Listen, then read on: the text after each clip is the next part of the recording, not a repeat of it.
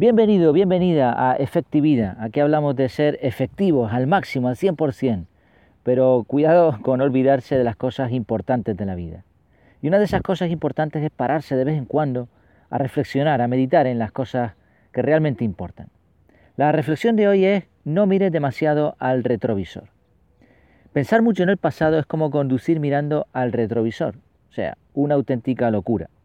Me recuerda a estas escenas de películas en las que se ve a alguien supuestamente conduciendo y hablando con su acompañante.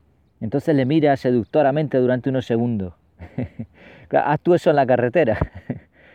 De entrada, en la vida real, la mayoría de los que llevamos como copiloto te dirán, mira para adelante que nos la vamos a pegar.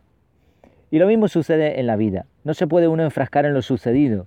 El pasado pasado está y el futuro todavía no ha llegado. Incluso el presente, si te despistas, se evapora. Es, cierto que, como decía Santayana, los que no pueden recordar el pasado están condenados a repetirlo. Pero también lo es que agua pasada no mueve molino. Recuerda que tu pasado no determina tu futuro. No te confíes si lo hiciste bien, y tampoco permitas que las lágrimas de otros tiempos borren tu sonrisa en el presente. Sea bueno o malo, el pasado no tiene futuro. Ni siquiera se puede repetir, porque tú, el protagonista, ya no eres el mismo que ayer. Por eso, el presente, sí, ese regalo, es lo único real en este momento.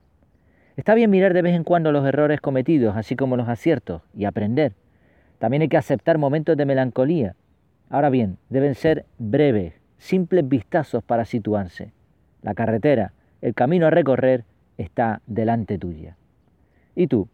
¿Cuánto tiempo conduces mirando al retrovisor? Espero que este contenido te haya gustado. Recuerda que en efectividad.es, www.efectividad.es, tienes un montón de reflexiones más, así como artículos más extensos centrados en cuestiones de efectividad. Mientras nos volvemos a ver o a escuchar, que lo pases muy bien.